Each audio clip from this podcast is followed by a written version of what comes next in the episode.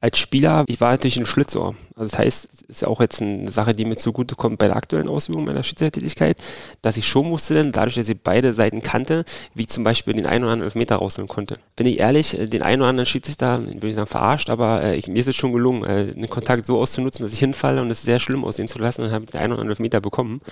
Äh, und da kenne ich sozusagen die Tricks, weil ich die selber erlebt habe. Und wenn jetzt ein Spieler meint, er müsste es bei mir probieren, dann erkenne ich mich vielleicht wieder von damals. Mensch Schiri, der Podcast von Schiri.de und das örtliche. Ein herzliches Sportfrei in die Runde. Willkommen zur neuen Folge Mensch Schiri. Schön, dass ihr wieder eingeschaltet habt. Heute wieder mit einem besonderen Gast. Ich freue mich sehr. Bevor wir aber dazu gleich kommen, noch ein klitzekleiner Hinweis für alle, die diesen Podcast regelmäßig hören. Ich würde mich freuen, sehr freuen sogar, wenn ihr alle fleißig diesen Podcast auch abonniert beim äh, Podcatcher eurer Wahl, egal ob Spotify, Apple Podcast, was auch immer. Wenn ihr natürlich diesen Podcast auch weiterempfehlt und es gibt mittlerweile die Möglichkeit, bei Spotify so Sternebewertungen dazulassen. Auch bei Apple Podcasts übrigens. Da kann man auch Rezensionen hinterlassen, was diesen Podcast angeht. Da würde ich mich freuen, wenn der ein oder andere von euch, die ein oder andere von euch da vielleicht fünf Sterne hinterlässt. Wenn ihr nur einen Stern geben wollt, dann braucht das nicht machen. Aber fünf Sterne fände ich ganz gut. Okay, jetzt aber zurück äh, zum Thema oder überhaupt mal hin zum Thema und zu meinem heutigen Gast. Ich habe mal wieder hohen Besuch, beziehungsweise man muss es richtig formulieren der hohe Besuch empfängt mich, so muss man sagen. Ich bin nämlich heute hier zu Gast in Berlin-Köpenick und darf sprechen mit einem Mann, 37 Jahre alt, gebürtiger Berliner, vom Beruf Lehrer. Korrekt. Und dazu nicht nur aktiver Bundesliga-Schiedsrichter, sondern auch einer der ganz wenigen deutschen Auserwählten bei der Europameisterschaft im vergangenen Sommer. Einen schönen guten Tag und herzlich willkommen hier im Podcast und danke für die Einladung, Daniel Siebert. Hallo. Gar nicht viel. Hallo, freue mich. Ich freue mich auch, Daniel. Ähm, wir haben gerade schon ein bisschen geplaudert. Ich durfte mir hier schon angucken, wie Familie Siebert denn so wohnt und wir wollen jetzt natürlich gemeinsam ein bisschen uns auf den Pfad begeben, den du als Schiedsrichter so bestritten hast. Und ähm, dieser Pfad beginnt in diesem Podcast immer mit der Einstiegsfrage. Daniel, warum ausgerechnet Schiedsrichter? Warum Schiedsrichter geworden? Ja, interessante Frage. Gibt es da eine Antwort für? Ähm, bin mit 14 Schiedsrichter geworden. Damals eigentlich ehrlicherweise nicht äh, aufgrund der Faszination, aufgrund der Tätigkeit, Schiedsrichter zu sein, sondern eher äh, wegen den Begleiterscheinungen, den positiven. Ähm, ich hatte einen Freund, der war schon Schiedsrichter. Äh, ich hatte äh, eine besondere Erfahrung mit Schiedsrichtern, und zwar war ich ja, kommen wir vielleicht noch später äh, darauf zu sprechen, ähm, begeisterter Fußballer mein Verein hatte immer ein äh, relativ bekanntes, großes internationales Fußballturnier, Pfingstturnier. Und da waren sozusagen die Schiedsrichter, waren die Stars des Turniers. Und da haben wir als Spieler, als kleine Steppkes, D-Jugendturniers des U13, äh, immer zu den Schiedsrichtern hochgeschaut und als äh, langjähriges Mitglied in dem Verein damals schon hast du immer mitbekommen, was bei dem Turnier abgeht. Und ähm, das waren halt, da war richtig viel Rummel und da war eine Schiedsrichtergemeinschaft äh, um Roger Matz damals, ähm, die haben mich, die haben mich echt fasziniert, weil die haben da echt für die, für die Show gesorgt. Erstmal haben sie gut gepfiffen, waren erwachsene Männer und nach dem Spiel haben die dann da wirklich und durch die Eltern durch Polonaise gemacht, waren sehr, sehr gesellig, waren einfach gut drauf und waren einfach richtig gute Charaktere. Und die fand ich so sympathisch, dass äh, alle fanden die so sympathisch, also alle Spieler von allen Mannschaften, die Eltern, die, die Schiedsrichtergruppe kam da so gut an, dass wir wirklich immer von denen die Autogrammkarten haben wollten oder auch die gelben und roten Karten und so weiter. Und alles, was an Schiedsrichtermaterial da war, wollten die kleinen Kinder, also wir wollten das haben, weil die halt so beliebt waren bei allen. Und dann dachte ich, oh, erste Mal so, war meine erste Konfrontation oder erste Begegnung mit Schiedsrichtern. Dann fand ich, okay, ist ja ein cooler Job anscheinend. Man muss anscheinend Spaß machen. Ne? Mhm. So, und dann habe ich mit dem ein bisschen Kontakt aufgenommen, ein bisschen gesprochen. Und dann hat er mir von ein paar Vorzügen erzählt. Unter anderem, dass man halt als Fußballer oder als Schiedsrichter, wenn man den Schein hat, auch kostenlos die Spiele von Hertha oder Union oder auch von TB, zweite Liga, gucken kann. Ne? Und damit hat er mich da eigentlich bekommen. Da habe ich halt den Schein gemacht und ähm, bin dann Schiedsrichter geworden und habe mich eigentlich, äh, war dann halt Schiedsrichter auf dem Papier und war halt schön, dass man halt ein paar Spiele pfeifen durfte, aber dann auch mit seinen Freunden, weil man halt sehr begeisterter Fußballer war, immer halt äh, in die Stadien von Berlin vorrangig, aber dennoch mal mit dem Papa, der musste sich ein Ticket kaufen, ich kam dann kostenlos rein. äh, Schiedsrichterschein vorgezeigt und dann kam ich halt ein bisschen äh, durch Berlin rum, aber halt auch durch Ostdeutschland rum und habe mir ein paar Spiele angeschaut. Ah, das ja. waren eigentlich die Vorzüge, weshalb ich Schiedsrichter geworden bin. Erst später hat sich dann so diese Leidenschaft wirklich entwickelt, dass man das auch wirklich dann mal professionell oder wirklich als echtes Hobby macht sozusagen. Aber interessant, also nicht, also nicht mal vorrangig, sondern das war eher ein, ein zusätzlicher Bonus, dass man quasi kostenlos ins Stadion konnte, sondern es gab halt einfach Vorbilder, die du gesehen hast und wo du dir dachtest als kleiner Steppke, oh, die sind aber cool, das könnte was für mich sein. Genau, wobei Vorbilder damals wirklich noch ähm, die Spieler, also nicht der Schiedsrichter. Ich habe mhm. eigentlich damals nicht auf, also nicht auf die Schiedsrichter geschaut, sondern ich wollte eigentlich den Spielern nah sein. Ne? Okay. Ich wollte eigentlich ein Teil schon des Systems sein, äh, ganz nah dran an diesem bezahlten Fußball, äh, weil es halt einfach eine andere Welt war im Vergleich zum Amateursport. Ich war damals 14, 15, ne? das ist ja dann wirklich, da kriegst du leuchtende große Augen, wenn du dann die ersten Stars so mal wirklich hautnah siehst. Und ähm, das war wirklich die Intention damals. Ne? Und dann hat sich das irgendwann eher entwickelt, dass man dann erst mal so gescoutet wurde in Berlin von Fördermaßnahmen. Und dann ist man eher so ein bisschen eingetaucht, was es dann wirklich bedeutet, auch Schiedsrichter zu sein. Und das hat mich dann auch natürlich gecatcht, äh, dass man sagt, man bleibt dabei und entwickelt wirklich eine Leidenschaft fürs Pfeifen. Ne? Mhm. Was warst du für eine Art Spieler? Welche Position und wie müssen wir uns das vorstellen, Daniel Siebert auf dem Feld? Ja, ich habe eigentlich alles gespielt. Am liebsten habe ich im Sturm gespielt, ähm, äh, weil ich äh, ganz gut knipsen konnte, sag ich mal. Wenn ich die Bälle fand, fertig in den Strafraum bekommen habe, dann habe ich sie eigentlich äh, ganz gut verwertet. Welche Schuhfarbe? Schwarz. Damals war das noch nicht so üblich, okay. dass die Schu Schuhe bunt waren. War, also war mir unbe unbekannt, dass, dass ich überhaupt eine Auswahl hätte. Neongelbe Schuhe oder okay. pinke Schuhe gab es da nicht. Da waren schwarz, äh, schon immer Copa Mundial getragen. Ähm, und dann irgendwann halt ähm, den auch den Kopf halt als Kunstrasenschuh oder halt als Rasenschuh. Ne? Ähm, ich habe aber auch schon Libero gespielt, früher gab es Libero, weil ich muss ehrlicherweise sagen, war halt nie der athletische Typ, der Sprinter, deswegen war ich für manche Trainer am Sturm zu, lang, zu langsam. Hat aber eine gute Übersicht, gute Technik, einen guten Spielaufbau. Das war damals als Libero gut nutzbar. Äh, auch dann mal Sechser gespielt, als es den Sechser dann mal gab, äh, den Vorstopper abgelöst hat. Ich habe nie auf dem Flügel gespielt, weil dazu war ich wirklich zu langsam schon immer eher zentrale Position und dann halt die komplette Achse durch, mal hinten, mal in der Mitte und mal ganz vorne. Libero habe ich auch mal gespielt, aber dann hätte ich dich ja mit Flanken füttern können, weil ich habe dann eine Weile Libero in der A-Jugend gespielt am Samstag und am Sonntag bei der zweiten Herren rechts außen. War eine geile Kombination. Ja. Also auf, innerhalb eines Wochenendes zwei komplett unterschiedliche ja. Positionen. Ja. Da hätte ich den Siebert füttern können da vorne Absolut, drin. ja. Ich war immer schon sehr groß mhm. und habe dann halt, wenn lange Bälle kamen, also wirklich viel weggeköpft mit Stellungsspiel, viel abgelaufen. Und das war dann eigentlich auch eine gute Position. Man musste nicht so viel machen. Äh, den Laden hinten dicht halten, das war okay. Aber am liebsten habe ich eigentlich im Sturm gespielt. Ehrlicherweise. Hast du das gleiche gemacht wie ich? Hast du manchmal den Lucio gemacht als Libero, dass du dann nach vorne wolltest? Nee, das habe ich mich nicht getraut. Okay. Also sehr, sehr selten. Na klar, ab und zu, äh, wenn es die Situation verlangt, dann macht man es mal, aber ich war da schon eher diszipliniert und habe wirklich okay. meine Position gehalten. okay. Ich weiß noch, wie mein Trainer da immer ausgerastet ist, wenn ich das gemacht habe. Ja. Ähm, wie haben denn deine Mitspieler darauf reagiert, als du dann angefangen hast, nebenbei zu pfeifen? Weil Schiedsrichter haben ja jetzt per se erstmal auf den Kreisligaplätzen, das ist ja jetzt nicht so, dass da alle rumlaufen, gerade die Teenager, und sich denken, ja, wir wollen alle Schiedsrichter werden. Ähm, die Mitspieler, ja, die haben es respektiert. Das war, äh, die erste Folge ist natürlich, wenn die wussten, ich bin Schiedsrichter und habe dann noch meine ersten Erfolge so mit 15, 16 Jahren, als ich dann in diesen Jugendleistungskader reingekommen bin, war immer so, wenn irgendwo mal ein Schiedsrichter gebraucht, hab, gebraucht wurde, Daniel, pfeif du mal. Mhm. Und ich war dann immer enttäuscht, weil ich war eigentlich immer noch der Spieler, war, wollte nicht pfeifen. War mal klar, äh, früher war es ja so gewesen, da war der Spielplan im Juniorenbereich, da war komplett über die Saison schon durchterminiert. Ja, ja. Du wusstest, du hast an dem Spieltag spielst du Samstag, eine Woche später spielst du Sonntag, da spielst du Mittwoch, alles war durchgetaktet. Und das habe ich immer dann meinem Schiedsrichteransetzer gegeben und habe gesagt, hier, das sind meine Spieltermine als Spieler, bitte da nicht ansetzen, ich möchte spielen. Also spielen war für mich immer noch das Wichtige ne, von beiden. Oh, da hing bei uns ähm, zu Hause auch so eine, äh, der ausgedruckte, also der Zettel hing an richtig, der Pinnwand. Richtig, bei mir zu Hause auch. Ne, wo dann immer eingetragen richtig, wurden die Ergebnisse. Die Eltern, die Eltern haben es genau, gemacht, genau. Ja. Also alles war wirklich schon, wenn, wenn im August die Saison losging, also du wusstest bis zum letzten Spieltag, wusstest du alle Termine, wann die Spiele waren. Mhm. War richtig gut planbar. Ne? Und das habe ich mir Ansetzer gegeben, habe gesagt, pass auf, wenn, an dem, wenn ich mal Samstag pfeife, äh, spiele, möchte ich Sonntag pfeifen. Und wenn ich mal einen Sonntag ein Spiel habe, dann kann ich Samstag pfeifen. Aber ich möchte bitte spielen. Ne, so. Und die Folge, zurück zur Frage, zu den Spielern waren halt, wenn irgendwo mal ein Freundschaftsspiel war oder Schiri ausgefallen ist oder keiner angesetzt war, dann haben die mal mich gefragt, ob ich nicht pfeifen könnte. Und das habe ich ab und zu mal gemacht. Aber eigentlich habe ich gesagt, nee, ich möchte spielen. Ich bin ja als Spieler hier. Ne? Und ähm, dann ging es höher und so richtig Respekt kam dann erst, als ich dann meine ehemaligen Kollegen als Spieler denn von der Liga her überholt habe. Ah, okay. Bis dahin war es ja noch so gewesen, wir haben in Berlin in, in, in der höchsten Liga gespielt und als Neueinsteiger Schiri hast du ja nicht gleich höchste Liga gepfiffen, sondern hast dann eher noch, äh, also wirklich, ist ja alles Amateurbereich, aber eher die unteren Ligen gepfiffen. Das heißt, ich war noch vom, vom Status her unter denen als Schiedsrichter. Ne?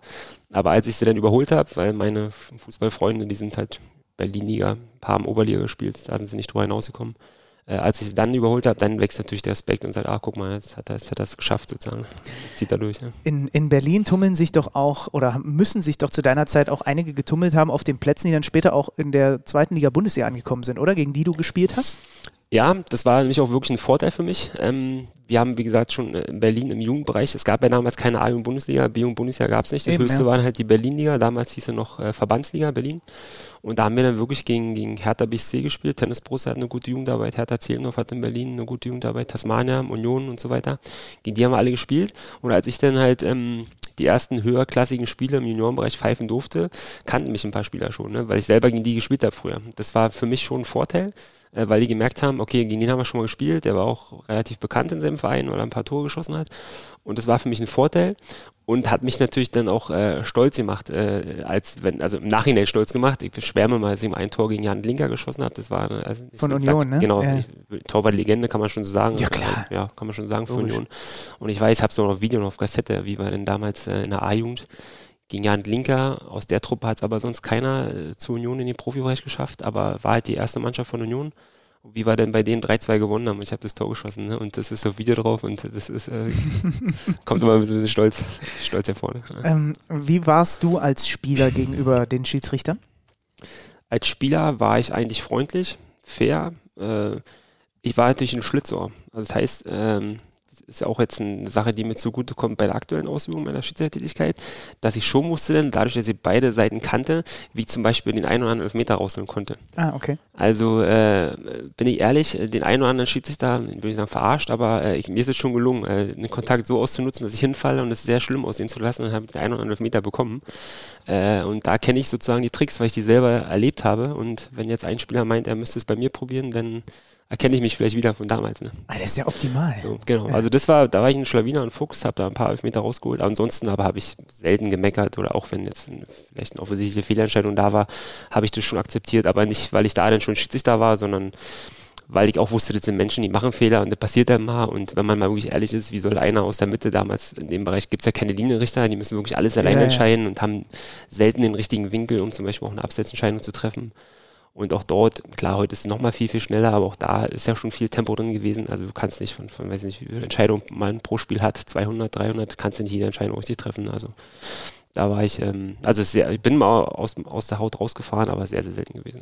Ist das, ist das so, eine, so eine Zahl? Als Schiedsrichter hat man so 200, 300 Entscheidungen pro Spiel? Ja, ich habe es nie selber mitgezählt, aber du liest es halt in manchen Büchern, ne? dass okay. manche Leute berichten, okay, man hat als Schiedsrichter so 200 bis 250 Entscheidungen spannend. pro Spiel und das gebe ich nur wieder, ist nicht verifiziert. Ähm, ich habe es bei mir noch nicht gezählt, aber könnte hinkommen. Ne? Ja, spannend. Na gut, ich meine, es ist, sind 90 Minuten, zählen dann da, aber da zählen wahrscheinlich auch Entscheidungen rein, wo man etwas nicht entscheidet, oder? Ist ja auch eine Entscheidung. Ja, müsste man mal wirklich äh, checken, wie die auf die Zahl kommen. Aber eigentlich ist ja jede eine Entscheidung zum Beispiel kein Foul. Nach einem Zweikampf ist ja eigentlich auch eine Entscheidung. Ja, ja. Sozusagen jeder Einwurf, jeder Abschluss, Eckstoß, eine Karte zu geben oder eben die gelbe Karte stecken zu lassen, ist ja auch eine Entscheidung. Also wenn das alles mit reinzählt, dann komme ich, kommt man bestimmt locker auf 200.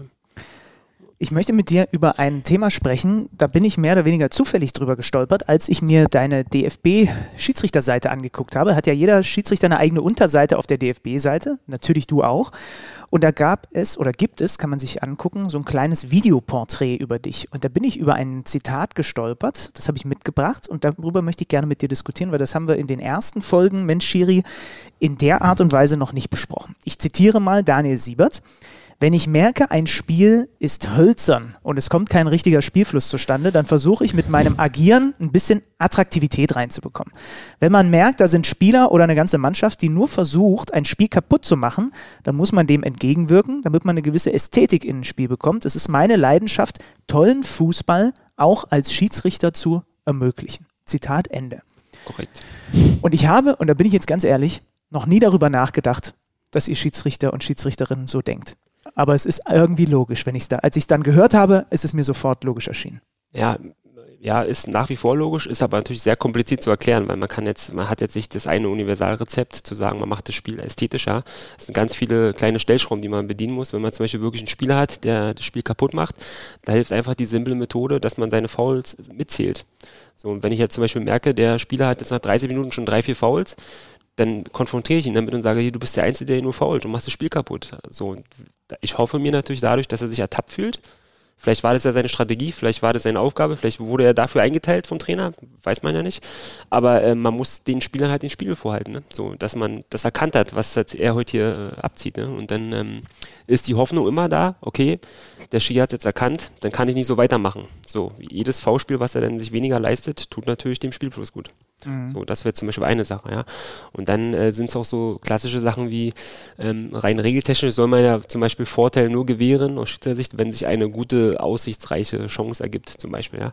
Aber ich will nicht sagen, dass ich oft Vorteil gewähre, aber wenn man zum Beispiel ein klares V-Spiel auch meinetwegen am eigenen Strafraum oder weit in der eigenen Hälfte ist, dann soll man laut Regeln eigentlich nicht Vorteil laufen lassen. Wenn die Mannschaft aber klar im Ballbesitz bleibt, dann lässt man halt quasi Vorteil laufen im Sinne von, man stört den Spielfluss nicht, weil die Mannschaft bleibt da klar im Ballbesitz. So, das erhöht natürlich auch das Tempo. Ja, weil du gibst vielleicht dem Gegner, der gefault hat, nicht die Chance, sich zu sortieren, weil dann in der Standard erstmal ausgeführt werden muss sondern das Spiel läuft weiter als flüssig und vielleicht sind die dann noch nicht geordnet. Und für die Mannschaft, das ist ja ein Grundsatz, die also ähm, das Opfer ist, den größtmöglichen Vorteil und die Mannschaft, die also der Sünder ist, die also faulen, den größtmöglichen Nachteil. Und das kann manchmal halt ein Vorteil im Sinne von Spielfluss gewähren sein, kann aber zum Beispiel auch ähm, am Strafraum ähm, halt nicht der Vorteil sein, der vielleicht zu einer guten Torchance führt, sondern halt der Freischuss aus 20 Metern, weil du weißt, die Mannschaft hat gute Freistoßschützen im Spiel. So, und wenn dann halt ein Tor erzielt wird durch den Freistoß, wo die Wahrscheinlichkeit hoch ist, weil die das halt ganz gut können, laut Statistiken, ähm, dann gibt man eher den Freistoß. Man hofft, dass ein Tor fällt und jedes Tor trägt ja dazu bei, dass ein Spiel attraktiver ist. Ja? Also deswegen gibt es viele kleine Beispiele, äh, die man dann situativ abrufen muss und die dann halt genutzt werden vom Schiedsrichter. Kann man als Schiedsrichter auf dem Feld guten Fußball genießen? Ja. Habe ich auch gerade ein aktuelles Beispiel. Ich habe so gefeiert, wenn man die Audiokommentare hören würde ich hatte ja letzte Woche ähm, Dortmund gegen Leverkusen und da gab es ein mega Kontertor. Ich glaube, es war ja. das zweite Tor. Ja. Äh, mit, mit Diaby quer genau, und dann ab, ab, abtropfen lassen, One-Touch-Football, also wie auf einem Reißbrett. Und ab dem Abtropfen von Diaby, da dachte ich schon, ich glaube, das wird jetzt hier ein mega geiler Konter. Ne? Und dann ähm, nochmal der Querpass und ich glaube, am Ende hat Luis Würz das Tor geschossen. Mhm. Genau. Also das ist ja auch nach dem Spiel Rudi Völler getroffen und gratuliert einfach nicht zum Sieg, sondern zu dem Tor. Äh, da habe ich mich sehr gefreut, dass man so erleben kann, weil das, ist, siehst du nicht alle Tage, ne? wie vom Gegner, also vom eigenen Strafraum äh, über drei, vier Anspielstationen äh, Borussia Dortmund, was ja nicht äh, irgendein Verein ist, ne? so ausgespielt wird, dass man das Tor praktisch ja nicht verteidigen konnte. Ne? Und das war geil. Da freut man sich dann ein bisschen mit.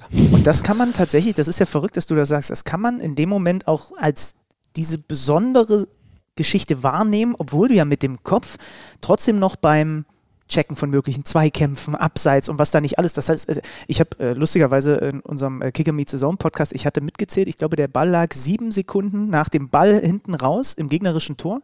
Es waren jetzt oh, ich hatte die Zahl irgendwo mir aufgeschrieben. Ich glaube, es sind fünf Ballkontakte verteilt auf vier Spieler. Mhm. Also da hört man ja schon, wie unglaublich schnell das alles gegangen ist. Also du musst ja mental trotzdem noch dich auf deine Hauptaufgabe fokussieren, aber quasi ein Teil von dir konnte das trotzdem auch wertschätzen. Ja, absolut total wertschätzen, weil es war relativ komfortabel. Es in der Szene war halt die einzige anspruchsvolle Situation, halt, dass Speed gefragt war. Ich musste schnell hinterher.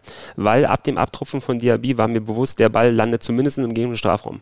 Ich weiß natürlich nicht, ob der Ball im Tor landet, aber ich weiß, so wie die Konstellation jetzt auf dem Feld ist, die anderen und der Verteidiger, die Stürmer von Leverkusen, die nachrücken, war mir in dem Moment im Mittelkreis von dem Abtropfen von Diaby klar, der Ball landet jetzt definitiv im Strafraum. Das kann Dortmund nicht mehr verteidigen, dass, dass, dass der Ball nicht in ihren eigenen Strafraum kommt. Und dann musst du natürlich den Turbo anlegen hinterher.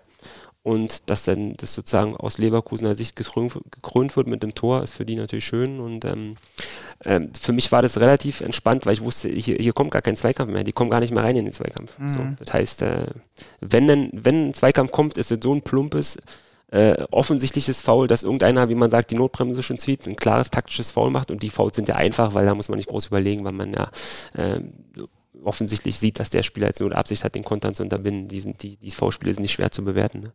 Ähm, und von daher konnte man das schon ein bisschen genießen, den Konter. Wie bereitest du dich auf so ein Spiel vor? Du hast jetzt gerade schon gesagt, man weiß, bei Team XY gibt es gute Freistoßschützen, bei den Leverkusenern, das weiß man ja eh schon, gibt es halt wahnsinnig konterstarke Spieler und so weiter. Wie intensiv gehst du rein in die einzelnen Mannschaften, um rauszufiltern? Ich sage jetzt mal, das sind eher so die die gelbe Karte-Kandidaten und das sind eher so die Fußballer und äh, wie, wie, verhalten die sich bei Standards und so weiter. Guckst du das so detailliert dir vorher an? Früher mehr, international jetzt mehr, weil ich die Mannschaft nicht kenne. Jetzt national muss ich sagen weniger, bin ich ehrlich, weil ähm, man das Gefühl hat, man kennt alles. Also ich äh, konsumiere sehr viel Fußball, wir gucken dann halt immer Sportschau und man guckt dann halt auch äh, bei der Sohn die Zusammenfassung oder überall, wo es Zusammenfassung gibt, äh, schaue ich mir die Zusammenfassung von einem Spiel auch ein zweites und drittes Mal nur bei, einem, bei einer anderen Fernsehanstalt. Und da habe ich das Gefühl, dass ich alles mitbekomme. Also heutzutage wird der, wird ja alles offenbart, alles wird gezeigt, alle möglichen Überraschungen, alle möglichen Dinge werden vom Fernsehen ausgestrahlt. Da muss ich ja sich zusätzlich nochmal mir die Mühe machen, ähm, gewisse Programme zu nutzen. Das mache ich natürlich international, weil wenn ich jetzt international Mannschaften pfeife, die ich hier nicht tagtäglich sehe, zu Hause, da muss man sich natürlich vorbereiten und dann schaut man sich Statistiken an. Wobei aber äh, heutzutage sowohl beim DFB als auch bei der UEFA alles super aufbereitet ist. Also wir kriegen wirklich fertige PowerPoint-Präsentationen äh, mit allen möglichen äh, sozusagen potenziellen Aufst äh, Aufstellungen, mit den Troublemakers, also die Schlüsselspieler, mit gewissen äh, Varianten bei Eckbällen oder bei, bei Freistößen, beim Konterspiel, wie der gegnerische Konter verteidigt wird, also alles Mögliche, was relevant ist, kriegen wir in, mit 10 aufgearbeitet und ähm, dementsprechend muss ich es nicht selber suchen, sondern ich bekomme alles. Ich muss es mir dann halt nur angucken. Ich habe einen aktuellen Aufhänger mitgebracht, ähm, wo du mal bestätigen kannst oder vielleicht siehst du es auch anders. Ähm, Stichwort Verhalten der Spieler auf dem Feld. Es gab ja jetzt gerade das Club-WM-Finale. Und da gab es auf Twitter einen ganz interessanten Thread darüber, denn da erklärt ein Sportjournalist, ich weiß jetzt leider nicht mehr aus welchem Land der kam, dass es mittlerweile überhand nimmt, dass Spieler versuchen, gegnerischen Strafstoßschützen zu irritieren und zu verunsichern, bevor der ausführt. Mhm. Und dann gab es ja die Situation bei Chelsea, Aspilicueta stellt sich dort, 117. Minute, Palmeiras der Gegner, hin, entscheidender Elfer und alle Brasilianer denken, ah, der wird jetzt schießen. Dann kommen die auf den zu, machen ihr Theater mhm. und als sie, als sie fertig sind, gibt er den Ball an Kai Havertz ja. und der haut ihn rein und sie gewinnen ja. das Spiel. Ja. Kannst du erstmal dieses Phänomen bestätigen, dass das vielleicht ein bisschen mehr ist als in den letzten Jahren? Ähm, kann ich nicht direkt bestätigen, aber äh, es wird schon unfairer, es wird schon mit allen Mitteln gearbeitet. Ich denke, das ist jetzt der Situation geschuldet, dass es natürlich ein sehr entscheidender und sehr ähm, wichtiger Elfmeter war. Also wir reden über das Finale von der Clubwärme, was ja ein bedeutender Titel ist für beide Mannschaften. Ähm, wir haben jetzt auch äh, wirklich ja eigentlich die, die letzte Minute praktisch ja, und nicht irgendwie eine 30. Minute, wo man weiß, man könnte noch was retten. Und dann versuchst du natürlich äh, als Spieler, denke ich mal, alles, um irgendwie äh, ähm, den Schützen zu verunsichern, um irgendwie halt das Gegentor zu verhindern. Von daher ähm, ist die Konstellation ja sehr, sehr selten. Deswegen haben wir das in Deutschland nicht so häufig, weil die, ja, die ja. Bedeutung des Spiels ist halt eh nicht die gleiche. Ähm, aber man erlebt schon, dass gewisse Sachen halt wirklich schon unsportlicher werden und da zählt dann sowas zum Beispiel auch ein. Ja. Und ähm, ich hatte auch mal eine Szene, Köln gegen, wer war das damals? Ich weiß, es Marvin Hitz war. Köln gegen Fürth oder so, ein Elfmeterpunkt, äh, gebe ich einen Elfmeter und äh, ich habe es nicht mitbekommen, es war direkt neben mir, aber der hat unten halt einfach diesen Elfmeterpunkt malträtiert. Der hat da, ich weiß nicht, ob du weißt, vor drei, vier Jahren. Ja, ja, doch, das und dunkel ich klingelt. Ich stehe daneben und sehe dann danach die Bilder und im Spiel hat es auch gar keiner mitbekommen. Nur denn Modest ist dann gegen Augsburg, genau, weil Marvin ja, Hitz Marvin war, Hitz Augsburg. Marvin ja. Hitz war Augsburg, genau. Mhm. Und es war gegen Köln und Modest ist dann tatsächlich ausgerutscht. Also es hatte wirklich eine krasse Wirkung. Ja? Weiß man nicht, ob es aufgrund der Tatsache war, dass er den Elfmeterpunkt zertreten hat, aber er hat dann den Elfmeter nicht verwandelt und ist auch sogar ausgerutscht. Und dann siehst du im Nachhinein die Bilder und, und natürlich Fußball Deutschland fest die, äh, auf sich die Haare. Wie kann denn der Schiri das nicht sanktionieren? Wäre für mich eine klare, unsportliches Vergehen, eine klare gelbe Karte, hätte ich es gesehen. Aber der hat so clever gemacht, dass er mit mir im Gesicht redet und unten aber halt äh, am Elfmeterpunkt den Elfmeterpunkt zertritt. Also das sind alles... Schlitzer. Schlitzer, absolut, genau. äh, das sind alles so Dinge, die passieren schon. Ja. Ähm, interessant war, dass der Sportjournalist dann noch gesagt hat, Palmeiras ist wohl dafür bekannt, in Brasilien das häufig zu machen, wenn man sich mit dem beschäftigt. Aber er sagt auch, Chelsea übrigens in der Premier League auch. Das heißt, okay. die wissen genau, warum sie auch darauf vorbereitet waren, mhm. weil sie es selber andersrum auch irgendwie äh, gerne mal nutzen. umso krasser, wenn es ja wirklich geplant war, dass sozusagen Chelsea diese Aktion dann im Ärmel hat, ne? dass ja, sie ja. das abrufen können. Ne? Ja. Zu dem Zeitpunkt, Brutal. okay, der Spieler ist Aber Thomas Tuchel als Trainer, da wundert mich nicht, dass sie auch auf sowas vorbereitet nichts sind. Zufall überlassen. da sind wir schon auf ähm, internationalem Parkett, auf internationalem Rasen unterwegs. Ich habe mit ähm, den Gästen bislang häufig vor allem über ihre Bundesliga-Debüts gesprochen. Mit dir würde ich gerne mal auf dein Champions League-Debüt zurückblicken, zurückblicken, weil wie viel Glück kann man denn eigentlich haben, dass man ausgerechnet in dem Tempel an der Enfield Road sein erstes Champions League-Spiel machen darf? Ja, weiß ich schon sehr zu schätzen und weiß ich, dass ich da ein Glückskind bin. Äh, es ging ja schon los, mein erstes internationales Spiel war im Celtic Park bei Celtic Glasgow. Da habe ich mich auch noch wahnsinnig gefreut. Äh, das war damals eine Quali-Runde zur Champions League und dann das tatsächlich erste Champions League-Spiel bei Liverpool. Also äh, da hat Scott wirklich sehr, sehr gut mit mir gemeint nee, es war toll, war ein geiles Erlebnis, war auch krass mit, mit Höhen, weil irgendwie ähm, bis fünf Minuten vor Schluss, weiß ich, war da ein Stromausfall oder ist, hat mein Headset, war glaube ich ein Stromausfall und das hat dafür gesorgt, dass unsere Headset-Kommunikation nicht funktioniert hat. Und ähm, Genau, VAR gab es damals noch nicht, aber die teaminterne Kommunikation, die war wirklich, war nicht klar bis, bis kurz vor Anpfiff, dass die funktioniert. Das heißt, ich hätte dann mein Champions League-Spiel pfiffen und wäre eigentlich komplett auf mich allein gewesen. Es sei denn, man hätte einfach die Dinge abgerufen, die man äh, früher dann äh, gebrauch, äh, gebrauchen musste, äh, beziehungsweise also diese nonverbale Kommunikation. Mhm. Ähm, ja, nee, war einfach toll, ein tolles Erlebnis. Ähm, relativ klarer Sieg, glaube ich, gegen, gegen ähm, Roter Stern. Roter Stern Belka, trotzdem 12 Meter drin gehabt, genau. Mhm. Und ähm, nee, war für mich, war, war toll, war ein cooles Gefühl. Und man merkt dann, dass es was Besonderes ist. Habe ich, glaube ich, auch in einem Interview schon mal gesagt, dass du eigentlich ja relativ, ich bin ein relativ entspannter Mensch und gehe da gemütlich in so ein Spiel rein, aber dann stehst du da im Anschlusskreis, weiß, ist jetzt dein erstes Champions League-Debüt, dann noch in Liverpool. Der Puls ist ein bisschen höher und dann guckst du auf deine Uhr und hast einfach mal schon 85 Prozent deines, deines Maximalpulses erreicht. In Ruhe eigentlich, ne? Und da hast du dann nach, im Nachhinein gedacht, okay, das war schon, hatte ich schon ein bisschen mitgenommen. Ne? Ja, aber geht ja auch nicht anders. Du kommst da raus, da, da, da hörst du gerade You Never Walk Alone, mhm. ja, dann, dann hörst du die Champions League-Hymne und es ist halt einfach so ein besonderer Ort im Weltfußball. Ja. Ne? Also da, geht dir schon ein bisschen die Flatter. Ja, ja, das kann man wohl sagen. Ähm, wie läuft denn das eigentlich? Das ist jetzt, glaube ich, eine sehr naive Frage, aber wie, wie, landet man eigentlich in der Champions League? Man pfeift jahrelang Bundesliga, macht seine Sache da gut und dann wird die UEFA irgendwann auf einen aufmerksam oder empfiehlt einen der DFB oder wie läuft das? Gute Frage. Also ich glaube, ähm, es ist so, dass man sich natürlich empfehlen muss durch Leistung. Du musst gewisse Kriterien erfüllen. Ich glaube, um FIFA-Schiedsrichter zu werden, muss man mindestens zwei Jahre in der höchsten Spielklasse, also in einer nationalen Topliga gepfiffen haben. Äh, dann hast du sozusagen den Status, dass du für internationale Aufgaben in Frage kommst. Und dann ist es, glaube ich, so, dass der nationale Verband dich empfiehlt und die FIFA dich dann halt durchwinkt oder halt sagt, nee, den wollen wir nicht, aus irgendwelchen mhm. Gründen. Und ja, und das machst du natürlich durch gute Leistung. Äh, das muss halt vom Alter her passen. Darfst auch nicht zu alt sein. Also einer, der sozusagen spät aufsteigt und dann zwei Jahre in der ersten Liga pfeift, aber schon über 40 ist, glaube ich, hat kaum noch Chancen, FIFA-Schied zu werden.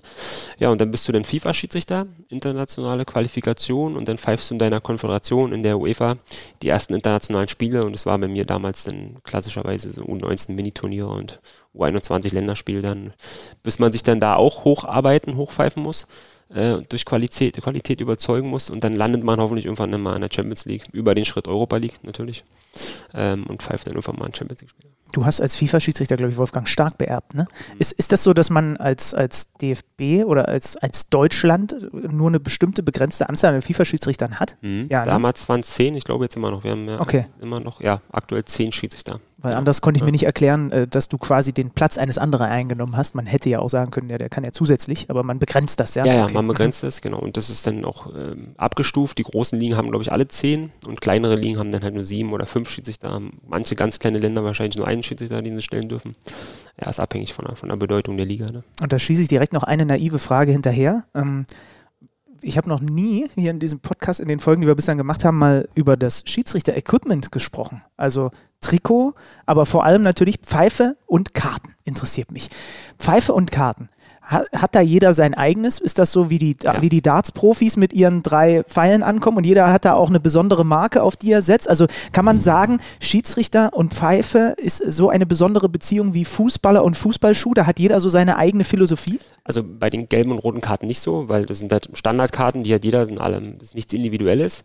Ähm, bei der Pfeife denke ich schon. Also ich war relativ früh äh, ähm, weil ich es aus dem Eishockey kannte. Ich war auch äh, begeisterter Eishockey-Fan immer noch, bin oft zum, zum Eishockey damals gegangen und habe äh, die Schiedsrichter da wirklich schon gesehen, wie die halt so eine Fingersafe-Pfeife hatten, also um den Finger herum. Und ich glaube, da bin ich der Einzige in der Bundesliga, der so eine Fingersafe hat, also der mit so einem Fingerbügel seine Pfeife mal zum Mund führt. Damit habe ich angefangen und natürlich nicht die gleiche Pfeife, aber das gleiche System habe ich bis heute beibehalten, weil es für mich einfach viele Optionen offen hält. Ich muss mich nicht konzentrieren, die Pfeife in der Hand zu halten. Die ist einfach, selbst im höchsten Tempo hängt sie einfach an der Hand.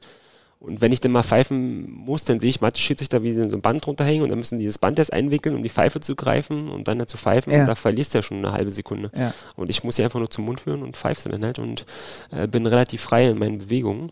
Äh, ich glaube schon, da sind die Schiedsrichter schon eigen und ähm, ich denke auch, wenn man sich einmal für ein Modell entschieden hat, dann bleibt man dabei. Also würde ich jetzt mal fast behaupten. Ist bei mir so und bei den anderen Kollegen denke ich auch so. Es sei denn, es gibt jetzt das ultimative neue Modell, was jetzt alles in den Schatten stellt, dann probiert man sich da mal aus. Und wenn man sich da frisch neu verliebt in die Pfeife, dann wechselt man vielleicht. Aber, Aber was testet man, was testet man dann? Das Mundgefühl? Nee, also auf alle Fälle, für mich war es das Handling tatsächlich, ja, dass ich wirklich ähm, die Pfeife, also dass ich mich nicht, ich möchte keine, keine Konzentration und keine Kraft vergeuden, um halt wirklich äh, die, die Hand, äh, die Pfeife in der Hand zu behalten, sondern die, oder auch wenn ich mal eine ultimative Geste mache mit meiner Hand, muss die einfach sicher in der Hand liegen. Und das war für mich wichtig und der Ton halt dass der natürlich schon maskulin und streng und ähm, dass, dass, wenn man da mal reinpfeift, dass da auch ein gewisser äh, Klang erzeugt wird. Nicht so eine My Little Pony Pfeife, okay, ja, die dann da so. Das war früher wirklich so, da haben die ersten Coaches gesagt, die Pfeife, die muss schon was hergeben, also der Ton, ne, der Pfeifton, der muss schon, der muss schon was aussagen. Ach, siehst du, wieder Deswegen, was gelernt. Äh, es ist gut, wenn die, wenn die Pfeife schön, schön streng ist. Ja? wieder was gelernt. Und ich nehme mal an, das passiert euch natürlich nicht, aber es wäre der Worst Case und es würde für ein äh, zuckendes Augenlid sorgen, wenn du äh, am, am, am, Spiel, an der Spielstätte ankommst, in deine Tasche reingreifst und die Pfeife nirgendwo findest. Ja, das ist wirklich, das ist wirklich eine Umstellung. Es ist mir schon mal passiert, dass äh, nicht, nicht, dass die Pfeife nicht da war, aber da ist mir der Fingerbügel zerbrochen. Also ich konnte den, den Fingerbügel nicht nutzen. Und dann musste ich halt wirklich klassisch diese Doppelpfeife in die Hand nehmen und hatte halt, muss, musste immer halt die Hand zu einer Faust ballen, damit ich die Pfeife nicht, nicht, nicht fallen lasse. Ne? Und das äh, lenkt dann schon ab. Ne? Mhm. Weil du denkst dann halt im Laufen dran, oh Gott, hoffentlich verliere ich die nicht. Und dann kann schon der entscheidende Moment verpasst sein. Ne? Ja. Jetzt greifen wir noch ein Regal höher. Wir waren jetzt schon bei Champions League. Was geht noch darüber? Europameisterschaft. Das war das Thema des vergangenen Sommers. Ich habe es vorhin schon mal kurz ähm, angesprochen. Also deine, deine Karriere hat, glaube ich, in den letzten ein, zwei Jahren nochmal einen ganz schönen Boost äh, erfahren. Ähm, und lass uns mal mit dieser EM-Erfahrung anfangen das kam, das war so der Tenor, als man dann auch, also auch als ich das das erste Mal gelesen habe und als man dann so ein bisschen die mediale Berichterstattung, es kam sehr überraschend, dass du nominiert wurdest, auch für dich? Ja. Hatte ich ja schon ein paar Mal artikuliert im Interview, mhm. kann ich auch dazu stehen. Weil ähm, er hat sein Spiel gepfiffen, ich wusste, dass ich eine gute Saison hatte. Aber ich dachte halt wirklich vom Status her, ich war ja noch nicht in der höchsten Kategorie der UEFA und ich dachte halt einfach, okay, also die EM war überhaupt kein Ziel, weil ich dachte, das schließt sich schon aus, ähm, dass ich nicht dabei sein kann, weil ich ja noch nicht im höchsten Status dabei bin. So und für mich war immer das eigentliche Ziel, so schnell wie möglich, wann auch immer das sein mag, halt in die Elite erstmal reinzukommen und dann werden die Karten ja neu vermischt. Aber ich war halt noch nicht drin. Und deswegen habe ich mich eigentlich in meinen Spielen angestrengt, damit ich der nächste Deutsche sein werde, der halt in die Elite-Kategorie kommt. Ja, und dann äh, kriegst du halt mit, dass du dann doch für die UEFA, für die, für die, für die Euro nominiert wirst. Und das ist natürlich äh, äh eine krasse Sache gewesen. Ne? Wie, wie erfährt man das? also ich habe erst einen Tag später die offizielle Mitteilung bekommen. Es gibt anscheinend ein paar Whistleblower, die, die haben irgendwelche Dokumente und stellen die halt wirklich online in so einen, in so einen Blog rein. Und, Ehrlich? Ja, wirklich. Und ähm, wir sind äh, zu, ich weiß ganz genau, es war ein Mittwochspiel, es war in der Woche. Und wir sind zu einem, zu einem Spiel gefahren äh, von Frankfurt mit Mietwagen, denn mit meinem ganzen Team, nationalen Team, äh, nach Hoffenheim. Also von Frankfurt Flughafen nach, nach Hoffenheim. Und dort hat einer dann halt irgendwie die Mitteilung bekommen, die Liste der Teilnehmer der Europameisterschaft. Und dann hat er die Liste vorgelesen und da war mein Name dabei. Und da hatte ich noch keine offizielle Info, war natürlich äh, erstmal geschockt und überrascht, äh, dass da mein Name auf der Liste dabei war. Und einen Tag später hat sich das dann bestätigt als offizielle Mitteilung. Hier, herzlichen Glückwunsch, ihr seid alle dabei. Boah. Da muss man sich auch mal kurz setzen erstmal, oder? Also beziehungsweise im Auto saßt du logischerweise, aber das ja. muss man schon auch erstmal kurz sacken lassen, wenn man so gar nicht damit rechnet. Man muss es sacken lassen und ist auch tatsächlich so, die können es bestätigen bei. Ich habe doch dann äh, angefangen zu weinen nicht vor Freude, sondern ich wusste ja, dass meine Frau schwanger ist und dass sie ähm, in dem Zeitraum ihr Kind, also unser Kind, gebären soll. Und da war für mich dann gleich dieses Dilemma und dieser Konflikt, scheiße, ich kann ja nicht zur Europameisterschaft fahren, weil äh, ich ja gerne bei der Geburt dabei sein möchte. Und das war für mich klar, dass meine Frau bringt ja viele Opfer, bin ja oft weg, ob es jetzt Valentinstag ist, Geburtstag oder Hochzeitstag oder so weiter, aber so bei der Geburt nicht dabei zu sein, gerade beim ersten Kind, das war für mich ein No-Go. Das war also für mich die rote Linie, das kann ich nicht auch noch ihr antun. Und jetzt kommt mir wieder ein bisschen halt die Träne, dass ich mich wirklich schlecht gefühlt habe, ähm, meine Frau ähm, da dann alleine zu lassen für, mhm. für die Turnierteilnahme. Deswegen hatte ich mich im ersten Moment ja nicht so groß gefreut, weil krass war, dass ich sage, ich kann meine Frau nicht nur antun. Ne? So, mhm. und, so. und dann haben wir halt mit den wichtigen Leuten die Gespräche geführt dass das und das passieren kann und ähm, dass ich gesagt habe, ja, ich freue mich natürlich, aber ähm, wenn es so ist, dass ab irgendeinem Tag X während der Euro das Kind dann sich anbahnt, dann möchte ich nach Hause, sozusagen, weil ich möchte dabei sein, ne? weil ich hätte, ich kenne mich ja, da bin ich halt sehr, sehr sensibel, dass, dass ich bin dann bei irgendeinem Spieler, wenn man sich da mal ein Szenario reindenkt Und dann äh, weiß ich, meine Frau oder meine Eltern schreiben mir, jetzt geht's los. Ich könnte meine Aufgabe nicht wahrnehmen, ja. weil das geht einfach nur darum, nicht mal, ehrlicherweise, nicht mal unbedingt, dass ich wirklich dabei bin, aber es geht einfach für den Papa darum, dass die Geburt ähm, ist durch und du weißt, meiner Frau und dem Kind geht's gut. Ja. So, das war mir, das war mir wichtig so und dann war es halt so, dass ich dabei sein konnte nach zwei Spielen und äh, alle waren gut drauf und die, die Geburt, also die Geburt ist super, super über die Bühne gegangen. Und dieses Gefühl, dass alles toll ist, das trägt dann natürlich ein und das gibt dann auch wieder, nicht, nicht will ich sagen Selbstvertrauen, aber so eine Euphorie und äh, das ist toll. Und da konnte ich dann ruhigen Gewissens wirklich dann meine Frau nach zwei Tagen wieder alleine lassen, weil ich wusste, die Geburt ist alles jetzt ist in guten Händen und alles ist gut gelaufen. Aber ich hätte nicht irgendwo ein Spiel anpfeifen können, wo ich dann weiß, in dem Moment, jetzt könnte es schlecht klappen und ich weiß nicht, wie es meinem Kind oder meiner Frau geht. Das wäre mhm. nicht möglich gewesen. Und dann hätte ich wirklich gesagt, ja, schade, aber kann ich nicht pfeifen, tut mir leid. Ne? Mhm. Aber das, ja, das ist, gut, dass du das so aussprichst ja. und so, so klar ziehst. Ich glaube, das wird mir irgendwann mal ähnlich gehen. Ich kann auch keine Sendung machen, wenn das irgendwann da mal ansteht, weil ja. dann es gibt einfach Dinge, die gehen vor. Ja. Ne? ja. So. Ähm, nimm uns mal mit rein. Also dann ist es ja eine doppelt emotionale Geschichte gewesen, der ganze Sommer. Also sowohl persönlich als auch beruflich in dem Sinne. Was sind denn so von dem Turnier so die prägenden Erinnerungen für dich? Ja, ich bin ähm, natürlich froh, dass ich, dass ich dann zum Spiel komme, dass ich hinfahren durfte. Ich, wir hatten halt eine glückliche Konstellation, dass das Kind ähm, dann nicht frühzeitig kam, sondern äh, hat sich ein bisschen Zeit gelassen, war elf Tage drüber, hatte ich dann in der Zeit schon zwei Spiele gepfiffen. Gutes Timing. Es war ein super Timing. Ähm, und ähm, was bringt war, ja, das Debüt, das, der Anpfiff zum ersten Spiel, wenn du dann wirklich dabei bist, ist toll. Wir hatten noch eine lustige Anekdote noch, dass ähm, bei meinem ersten Spiel bist du schon ein bisschen aufgeregt, jetzt ist es soweit, du weißt, du pfeifst in Schottland, war das in Glasgow das erste Spiel, fährst hin aus Istanbul, war unser Basecamp und dann kommst du halt in, in Glasgow an und dann ist das Gepäck nicht dabei. So, und das ist natürlich dann Worst Case, äh, kann in jedem Spiel passieren, aber halt nicht, bitte nicht bei dem ersten Europameisterschaftsspiel, wo du ja vielleicht ein bisschen aufgeregt bist. Ne? Und dann haben sie mir versichert, der kommt noch an demselben Tag, kam dann aber nicht. Und dann kommt es am nächsten Tag und ähm, haben mich vertröstet, kommt am nächsten Tag, kam aber auch nicht über Edinburgh und sollte dann extra hingefahren werden, noch nach Glasgow, weil Edinburgh ist nicht so weit weg von, von Glasgow. Kam aber auch nicht. Und dann war es echt so, muss man sich vorstellen, das Spiel ist Ortszeit 14 Uhr, europäische Zeit war es 15 Uhr und äh, um 10 Uhr war dann final klar, mein Gepäck wird nicht ankommen und was machen wir jetzt? Ne? Und ich hatte Glück, mache ich sonst nicht, weil ich bin dazu bequem, dass ich mit Handgepäck schon mein, mein Stuff irgendwie und mein Material mitnehme. Hab's aber diesmal wirklich gemacht, weil Corona-Zeit, wir hatten echt schlechte Flugverbindungen und es war sehr riskant alles. Hatte zum Glück meine Trikot, international sind die Farben immer schon vorher bekannt, also du fährst im Spiel und weißt jetzt, die spielen in Blau, die spielen in Rot und dann kannst du in Schwarz machen zum Beispiel. Ähm, war klar, wir müssen Pink anziehen, hatte Pink alles dabei, aber die Schuhe haben nicht reingepasst, das war mir dann irgendwie zu blöd. Die Schuhe habe ich nicht mitgenommen, weil mein Handgepäck ist schon überall quillt durch. Ja, ja. Pfeife, Schiedsrichter-Equipment und Hosestutzen und Aufwärmsachen und so weiter, ne, Trainingsanzüge. Ähm, Schuhe haben nicht reingepasst, hat also keine Schuhe. Das Einzige, was hier fehlt dann. Ne? So, und dann war ich überrascht, dass dann der Schiedsrichterbetreuer vor Ort gesagt hat, komm, dann lass uns welche kaufen gehen. War ein Sonntag und ein Sonntag in Schottland haben die Geschäfte anscheinend offen. Ne? Und waren wir zum Glück vom Hotel ja äh, in einer guten Lage, Downtown, relativ innenstadtnah und dann sind wir halt fünf Minuten zu Fuß da äh, zu so einem Sportladen gegangen.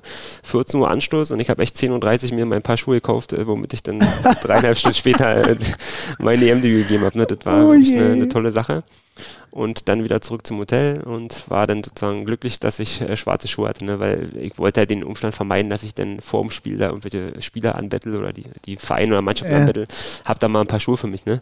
weil ich ja weiß, äh, was klar ist, weil dann sei ja Hamba in Größe 46, das ist immer nicht so typisch, ne? dass einer so große Schuhe hat und dann wäre sicherlich gekommen, wir da, aber die sind halt gelb oder pink oder sonst was, ne? so und ich kann ja da nicht mit so einem bunten Schuhen auftreten. Ja, und dann war ich wirklich froh, dass äh, der Sportladen offen hatte und dann konnte ich mir Schuhe kaufen, Copa Mundial und habe dann ein solide, solides Schuhwerk gehabt für, mein, für meinen ersten Anpfiff. Immerhin warst du beschäftigt. Du hättest, vielleicht wärst du in den Stunden davor, wenn, dich das, wenn du das nicht gehabt hättest, so aufgeregt gewesen. Ich, das ist wirklich so. Ja, kann sein. Vielleicht hat es dazu beigetragen, ja, dass das vorher ein bisschen Spektakel ist, ein bisschen, ein bisschen Impulsdriver mhm. und im Spiel war es dann relativ entspannter. Zweimal Gruppenphase gepfiffen, dann mal eben noch die Geburt mitgenommen und dann Achtelfinale. Was, ja. glaube ich, für einen Debütanten bei einer Europameisterschaft jetzt auch nicht so gang und gäbe ist, dass man auf jeden Fall noch ein K.O.-Spiel mitnimmt, ne? Ja, weiß ich nicht. Habe jetzt nicht die Historie im Kopf von, von vergangenen Turnieren. Ähm, für mich war es halt besonders, weil du gehst dann halt in den, ins Turnier und hast dann das Ziel, wenn du die, die Anzahl der Schiedsrichter siehst, nur Gruppenspiele, dann weißt du halt, okay, wenn du das erste Spiel gut machst, dann geben sie dir bestimmt noch ein zweites, weil ich glaube, es waren 36 Spiele und 18 Schiedsrichter und geben dir ein zweites, haben wir bekommen und dann dachte ich, okay, jetzt, jetzt gerade auch mit der Geburt, fahr mal nach Hause, äh, ähm, konzentriere dich auf die Geburt, dass dann sozusagen der Anruf kam, komm mal zurück, wir haben noch ein Spiel für dich, das war dann schon überraschend für mich, ähm, weil man hätte ja auch gerade in Zeiten von Corona sagen können, kümmere dich um deine Familie, bleib zu Hause, hast zwei Spiele gemacht, alles war toll und äh, die Zukunft gehört ja noch, gehört ja noch dir. Aber dass die dann gesagt haben, komm mal zurück, ähm, kann sein, dass du noch ein weiteres Spiel bekommst. Ähm, ja, das war natürlich dann schön und das hat das, das Ganze, den ganzen Sommer abgerundet, dass man dann halt noch wirklich ein Achtelfinale mitnimmt in Amsterdam. Das war einfach, einfach dann schön. Sommer 2021 wird, glaube ich, in deinem Leben, also den wirst du so schnell nicht vergessen. Da ja, wirst du absolut. in 30 Jahren noch dran denken, weil er natürlich vor allem auch erstmal mit, äh, weil dein, dein Kind dann einfach 30 ist. Äh, wenn, wenn, du dann äh, ja. im, im, Sommer 2051 irgendwie da auf der Terrasse sitzt und dir eine Grillwurst drehst. Absolut. Ähm, wie sehr bekommt man so einen steilen Aufstieg vielleicht auch negativ zu spüren. Stichwort Neid unter Kollegen. Ich habe auch schon mal mit ein, zwei deiner Kollegen darüber gesprochen. Das ist ja schon so ein, wie soll ich sagen, so ein leichtes Spannungsfeld ist. Auf der einen Seite ist man zum Beispiel in Deutschland ein Schiedsrichterteam, ihr macht die Leistungstests und so weiter, ihr macht Trainingslager zusammen. Aber die besten Spiele kann ja auch nur einer pfeifen. Also pro Spiel gibt es halt nur einen Hauptschiedsrichter. Ist das ein, ein Thema, das man dann schon merkt, wenn man so ein bisschen durch die Decke geht in relativ kurzer Zeit, oh, jetzt verändert sich hier gerade was? Ähm, Habe ich jetzt nicht gespürt, ehrlicherweise, dass es so gekommen ist. Muss man mal gucken, wie die nächsten Monate oder Jahre sich entwickeln. Ich für mich kann sagen, dass es so viele tolle Spiele in Deutschland gibt. Also ich wäre nicht neidisch. Äh, jetzt auch gerade jetzt bin ich natürlich auf der Sonnenseite, ich war beim Turnier dabei. Ähm, alles ist schön, äh, dass ich schon gönnen kann und kann sagen, okay, wenn ich jetzt das Topspiel jetzt in der Bundesliga nicht bekomme oder das Pokalfinale oder so nicht bekomme, dann äh, soll es der andere bekommen, der hat es genauso verdient, kann ich relativ entspannt sehen, irgendwann wird die Zeit schon kommen. Äh, kann man eher als Sportler auch Motivation draus ziehen, ja? dass man sagt, okay, jetzt packt man nochmal eine Schippe drauf im Training oder im Spiel, ähm, um es den Leuten zu zeigen, dass man dann doch die bessere Wahl gewesen wäre. Also sehe ich für mich persönlich nicht kritisch und kann gönnen auch gerne den Kollegen äh, ihren Erfolg. Und ähm, was es verändert, ja, jetzt ist man bei der Euro gewesen und ähm, man reflektiert dann halt so zum Neu zum Jahreswechsel halt so ein bisschen äh, sein, sein Standing halt oder seinen aktuellen Status und ich hoffe halt einfach, dass man äh, trotz des Erfolges jetzt so normal bleiben kann. Also dass, dass man jetzt nicht erwartet, okay, jetzt hat er Deutschland bei oder bei der Euro ähm, repräsentiert, jetzt pfeift er ein paar Topspiele, ähm, jetzt muss er aber auch die und die Rolle einnehmen und äh, das sein eigentliches Ich verlassen. Ich hoffe, dass das, dass das nicht von mir erwartet wird. Ich möchte eigentlich so locker und flockig bleiben, wie ich bin und äh, nicht alles zu ernst nehmen, ähm, sondern einfach auch dieses Schiedsrichterleben jetzt wirklich genießen, ja, und hoffe, dass man mir das, dass man mich so lässt und nicht versucht irgendwie noch an mir irgendwie herumzudoktern und jetzt musst du aber in der Rolle so und so sein und das und das repräsentieren, wird die Zukunft zeigen, mhm. ob es jetzt wirklich dann eine negative Folgeerscheinung ist von dem ganzen Rummel. Ne? Hast du vor dem Turnier eigentlich ähm, dir ein bisschen Rat eingeholt von Dr. Felix Bericht, dem anderen deutschen Vertreter, weil der ist ja nun international ganz erfahren und renommiert und mhm. das war so sein letztes Turnier. Klopft man da beim erfahrenen Kollegen mal an? Ja, selbstverständlich. Wäre dumm von mir, wenn man es nicht macht. Ähm, man hat ja auch alle Optionen dazu. Erstmal zeitlich, weil man ja dann bei dem Basecamp äh, in Istanbul zusammen war, zusammen ist, zusammen trainiert und natürlich hört man sich mal äh, ähm, gewisse Dinge an, wie er das früher gemacht hat, weil man muss ja einfach, es ist schon äh, nicht zu unterschätzen. Ähm, das ist ja neu Neuland ist. Ja, er hat die Situation, die Phase schon durch. Und für mich ist es etwas ganz Neues und da ist für mich schon interessant, wie haben andere Schiedsrichter damals die Situation ertragen, wie sind sie damit umgegangen. Ne? Nicht nur während der Euro, auch jetzt danach. Also habe es auch in einem Interview schon kommuniziert. Danach hat sich ja die Welt schon komplett gedreht für mich. Ich pfeife jetzt wirklich sehr, sehr wichtige Spiele und äh, es ist unfassbar jetzt in dem letzten halben Jahr ab der Euro bis heute, was ich jetzt für einen mentalen Druck bei den Spielen erlebe. Hat, kannte ich vorher nicht so. Da hatte man auch äh, bis zum gewissen Level ja wichtige Spiele gepfiffen, aber so nach der Euro, äh, diese Spiele, die jetzt gekommen sind, die sind für mich so belastend. Das, da braucht es so viel mentale Frische äh, nötig, dass man da schon sich mit Felix um ausgetauscht hat, weil er, ist ja krass, da muss man sagen, Respekt, wie er das durchgehalten hat. Das war ja jetzt nicht nur so zwei, drei Jahre, kann man das ja mal aushalten. Ne? Aber wenn ich jetzt weiß, ich bin 37 und soll bis 45 so gehen, acht Jahre lang dieses Niveau, pff, da muss man sich schon mal überlegen, so Strategien zurechtlegen, wie, wie hält man das denn eigentlich aus, so komplett mhm. ne, sozusagen fast Woche für Woche aufs Neue immer wieder mental da zu sein und wirklich den allerhöchsten Druck auszuhalten, das ist schon eine krasse Leistung. Ja. Und Felix hat es ja gezeigt, da war jetzt nicht nur zwei, drei Jahre die Nummer eins, sondern ja über einen sehr, sehr langen Zeitraum. Und das muss ja unheimlich belastend eigentlich sein. Also vom Gefühl, das so wie ich es jetzt erlebe, musste sehr, sehr belastend sein. Und deswegen nochmal Respekt, dass man das dann so lange durchhält, ne? bis mhm. 45, ja. ja. Und nicht irgendwie einbricht unter dem Druck.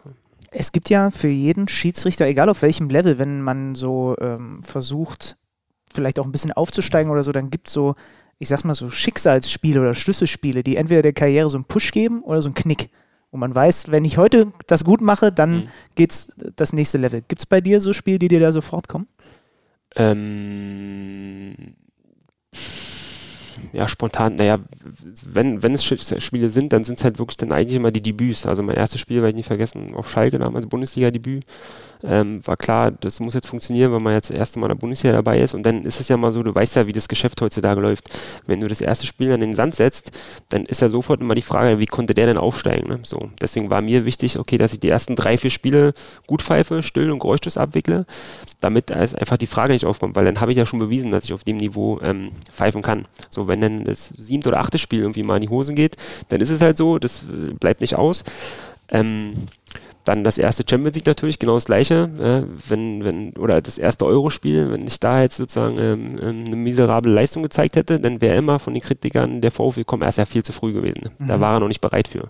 So, und dieses Futter wolltest du den Leuten halt nicht geben. Ne? Das war eine Motivation. Und deswegen waren die Spiele schon enorm wichtig, weil wir wissen alle, hat der viele Schiedsrichter auch schon erzählt, wir sind nur Menschen, wir sind keine Maschinen. Irgendwann kommt ja der nächste große Bock. Jeder ist mal dran. So, aber dann habe ich wenigstens schon mal nachgewiesen, okay, auf dem Level äh, kann ich ja eigentlich pfeifen. Mhm. Viele Spiele liefen ja gut bis jetzt, egal ob es jetzt Bundesliga oder Champions League war. Aber natürlich sind wir auch nicht frei von Fehlern und irgendwann ist, bin ich auch mal wieder dran. Ich habe ähm, ein Interview von dir bei fußball.de gefunden, das ist ungefähr zwei Jahre alt. Da hast du äh, gesagt, dass du gerade damals zu dem Zeitpunkt, kurz bevor das Interview äh, geführt wurde, mal wieder ein C-Jugend-Hallenturnier in Brandenburg gepfiffen hast. Ähm, kriegst du sowas überhaupt noch mit deinem Pensum heutzutage hin? Ja, damals ging es halt noch. Das war wirklich eine Ausnahme, dass man da mal äh, einem Kollegen einen Gefallen getan hat oder einem Freund einen Gefallen getan hat. Macht auch Spaß, weil da pfeifst du halt wirklich und du hast ja gar keinen Druck. Da kannst du ja eigentlich machen, was du möchtest. Äh, wenn der Bundesliga-Schiedsrichter bei einer Erziehung in der Halle pfeift, dann ist ja alles richtig, was du machst sozusagen. Ganze, so, sonst wie blind pfeifen, äh, dir wird ja alles abgenommen. Ne?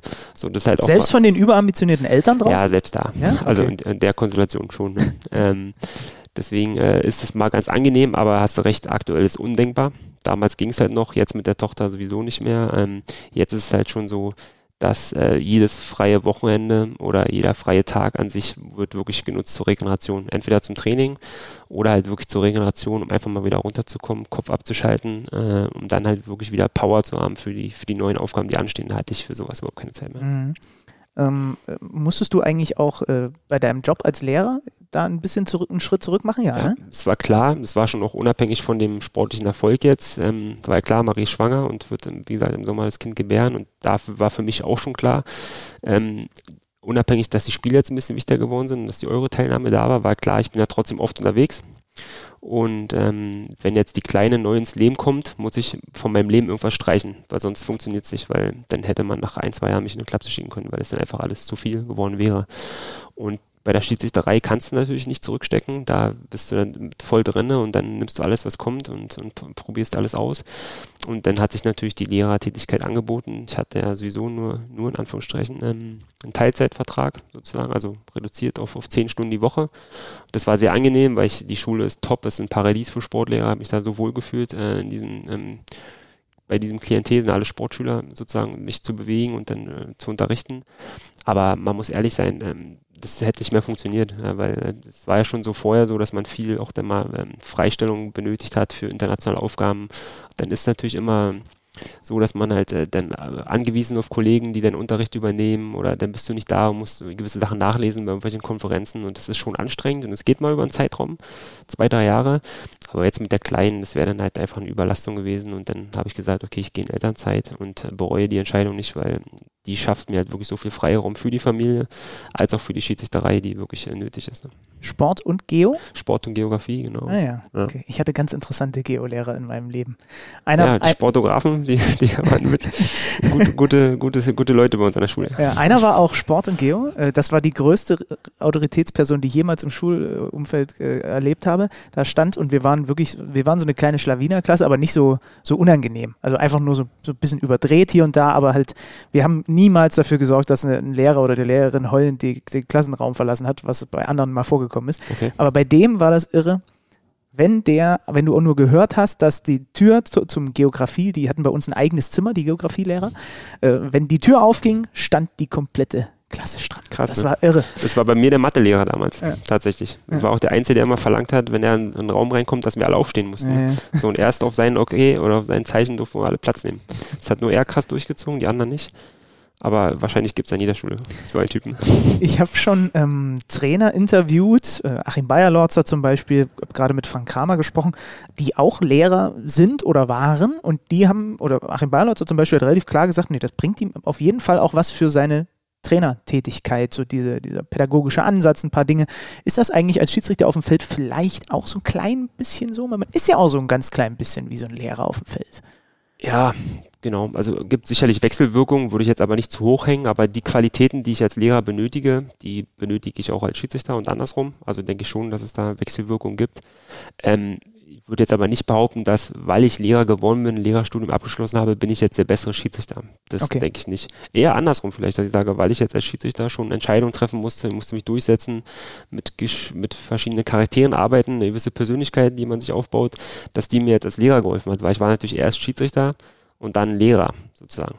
So würde ich schon sagen. Ähm, aber das ist halt einfach dadurch bedingt, dass ich sozusagen erst Schiedsrichter war und dann Lehrer, denke ich mal. Mhm. Ja. Ähm, ich habe gesehen, dass du in diesem Jahr, ich glaube, wenn das bei Transfermarkt stimmt, auch deutlich häufiger als VRR noch im Einsatz bist als in den letzten Saisons. Stimmt das? Äh, Was waren also jetzt, glaube ich, schon so sechs oder fünf Spiele und in den letzten Jahren war das, glaube ich, immer insgesamt so deine. Kann sein. Also ja. dieses Jahr war jetzt gerade am Wochenende das erste Mal, deswegen war, war immer Respekt, wenn man erst Mal wieder eine neue Aufgabe macht, seit mhm. langem. War ich dieses Jahr jetzt im ersten Jahr erste Mal VR und in der Hinrunde, weiß ich nicht, drei, vier Mal bestimmt. Mhm, genau. ja. Also das, das ist kumuliert jetzt schon so viel, wie, glaube ich, in den letzten Saisons es am Ende insgesamt waren. Hat das irgendeine, also woher kommt das? Das liegt nicht daran, dass du jetzt gesagt hast, ich möchte das mehr machen, mehr forcieren, sondern das ist einfach eine Einteilungsfrage? Das ist eine Einteilungsfrage. Ich habe ab und zu natürlich Gespräche mit unserem sportlichen Leiter, ähm, weil wenn man zum Beispiel mal Mittwoch oder Donnerstag einen internationalen Einsatz hat, dann ist mir schon ganz lieb, einfach aus Belastungsgründen, dass ich nicht am Wochenende nochmal ähm, Bundesliga pfeife. Also wenn ich weiß, äh, ich habe international einen Einsatz, dann war mir schon wichtig, dass ich dann den Bundesliga-Einsatz vor diesem internationalen Einsatz habe und nach dem internationalen Einsatz aufgrund der Reisestrapazen und so weiter ähm, einfach mich nicht in der Lage sehe, ein Bundesligaspiel zu pfeifen, dann ist es schon besser, lieber VR zu machen. Dann ist man in Köln, kann da ein Ruhe frühstücken, ein bisschen äh, lockeres Training machen, macht dann halt seinen VR-Einsatz und das ist ja nur eine mentale Belastung, ist ja nichts ja. physisches. Und das ist dann eigentlich äh, ein Teil des Regenerationsprozesses nach einer belastenden Woche mit einem internationalen Einsatz. Naja, ah spannend. Wenn, wenn da jetzt ein paar Spiele waren international, dann war das vielleicht so, dass ich dann äh, mir gewünscht habe, dass ich am Wochenende als VR eingeteilt bin, mhm. um einfach dann ähm, gut zu regenerieren. Ne? Ja, klingt logisch. Ähm, wir haben schon über deine schwarzen Schuhe gesprochen. Ähm, ich habe gerade lustigerweise vor ein paar Tagen mit einem Kumpel darüber diskutiert, ob nicht vielleicht dem Schiedsrichter-Image in Deutschland es auch ganz gut täte, wenn wir mal so einen Paradiesvogel in der Bundesliga rumlaufen hätten. Ich weiß nicht, so blondierte, gestylte Haare, dicke Oberarme, Tattoos, überall so weiter.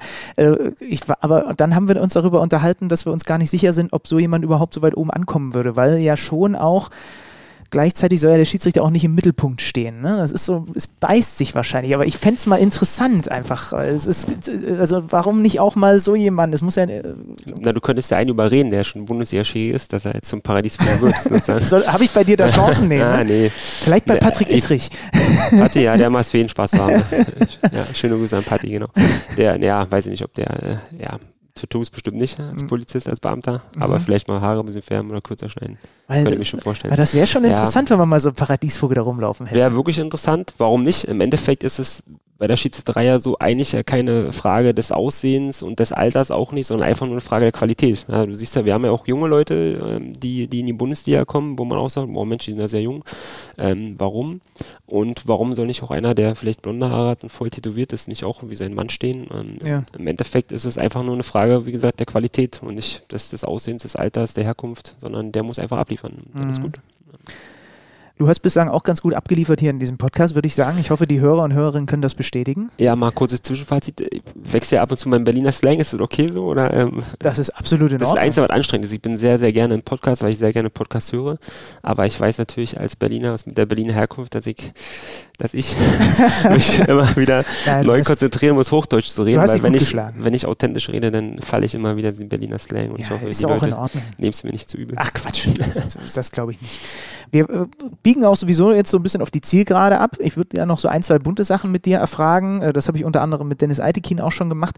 Erklär mir mal, was du gut kannst, was nichts mit Schiedsrichter sein zu tun hat. Es gibt so eine Sache, wo du einfach sagst, da bin ich echt gut drin. Oh, spontan.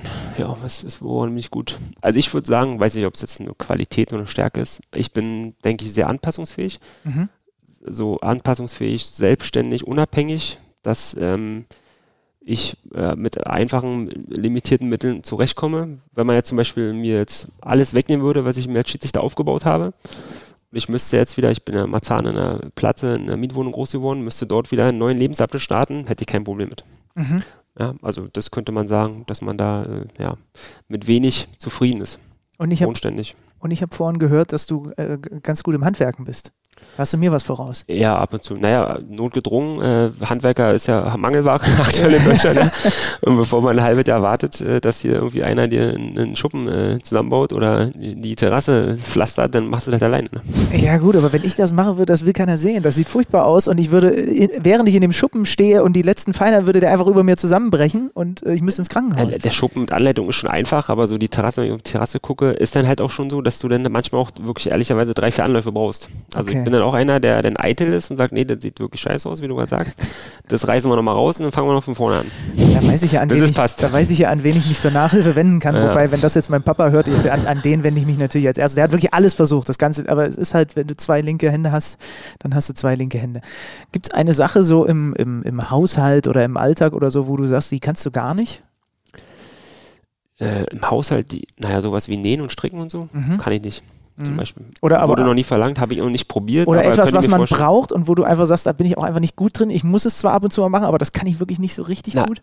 Ähm, hier ist ja ein bisschen Technik auch verbaut. Was ich zum Beispiel gar nicht kann, ist so, so Programmieren, so Elektrosachen. Ne? Okay. Es gibt ja unheimlich tolle Sachen, äh, wenn man Elektro verbaut hat oder auch im Internet so mit, äh, also so technische Sachen, mhm. also äh, Programmiersachen. So, mhm. Da gibt es ja ein paar Nerds, die ja wirklich Apps äh, herstellen können und äh, geile Sachen am Computer bearbeiten können und so weiter und es geht so ruckzuck und so schnell. Äh, da bin ich teilweise überfragt und dann ist es zu kompliziert, mich da durchzulesen und die Tutorials auf YouTube anzuschauen. Ähm, dann muss ich immer eigentlich jemand anderen machen lassen, weil es einfach viel schneller okay, geht. Okay. Was machst du ähm, noch so gerne, wenn du mal ein bisschen frei hast? Äh, natürlich außer so viel Zeit wie möglich mit deiner Family verbringen. Was sind so Dinge, die dich auch vielleicht ein bisschen runterbringen, wo du mal auf andere Gedanken kommst? Ähm, ja, schon halt Entspannung ähm, im Sinne von, wie du sagst, Family und dann einfach auch mal andere Sachen weg vom, weg vom Fußball. Also ich fahre sehr gerne Fahrrad, wir gehen schwimmen, ähm, einfach raus in, in, mhm. in, die Wildnis, sag ich mal, Abenteuer suchen und wirklich abschalten und sich dann halt irgendeine Tätigkeit suchen, die, die einen dann halt in dem Moment einen Spaß macht. Ne? So, ja. Also da gab es viele Möglichkeiten, äh, Geocaching zum Beispiel auch, ja? dass man rausgeht und äh, einfach dann draußen die Zeit zusammen genießt mit der ja. Familie Arbeit auch mit Freunden. Ähm, da, ist, da bin ich einer, der sehr sportbegeistert ist, nicht nur Fußball, sondern auch viele andere Sachen ausprobiert und macht. Und da gibt es immer in meinem Freundeskreis irgendjemanden, der dann auch mit Bock hat, in dem Moment zu sagen, ja klar, machen wir zusammen. Mhm. Dann geht's los. Aber kickst, kickst, du noch ab und zu? Oder ich, ist dir das zu gefährlich? Na, ich, ja, kann ich verraten, ich kick schon noch ab und zu, aber natürlich kein Wettkampf mehr. Ne? Okay. Ne? Wettkampf würde ich warten, bis meine Karriere vorbei ist. Ja. Aber ich bin ab und zu schon beim Training dabei. Ah, ja und äh, möchte, also da juckt es immer wieder in den Beinen. Ja, ja. So. Also das ist halt einfach nicht abzustellen. Ne? So. Man passt natürlich auf, ich bin jetzt keiner, früher war ich dann schon auch ehrgeizig als, als Spieler und auch ähm, dann im Training und ähm, auch wenn wir dann danach mal wieder gespielt haben mit Freunden, dann kann man halt nicht verlieren, dann will man gewinnen. Heute bin ich ein bisschen entspannter, aber ich weiß, es geht nicht nur ums Gewinnen, sondern besser ist, wenn du gesund bleibst und dann der Schiedsrichterei erhalten bleiben kannst. Ne? Und, äh, und flutscht das mit dem Ball am Fuß noch einigermaßen? Ja, flutscht noch, denke ich schon. Natürlich nicht so beweglich wie früher. Ballkontrolle ist nicht so gegeben wie, wie damals. Damals war es schon ein bisschen besser.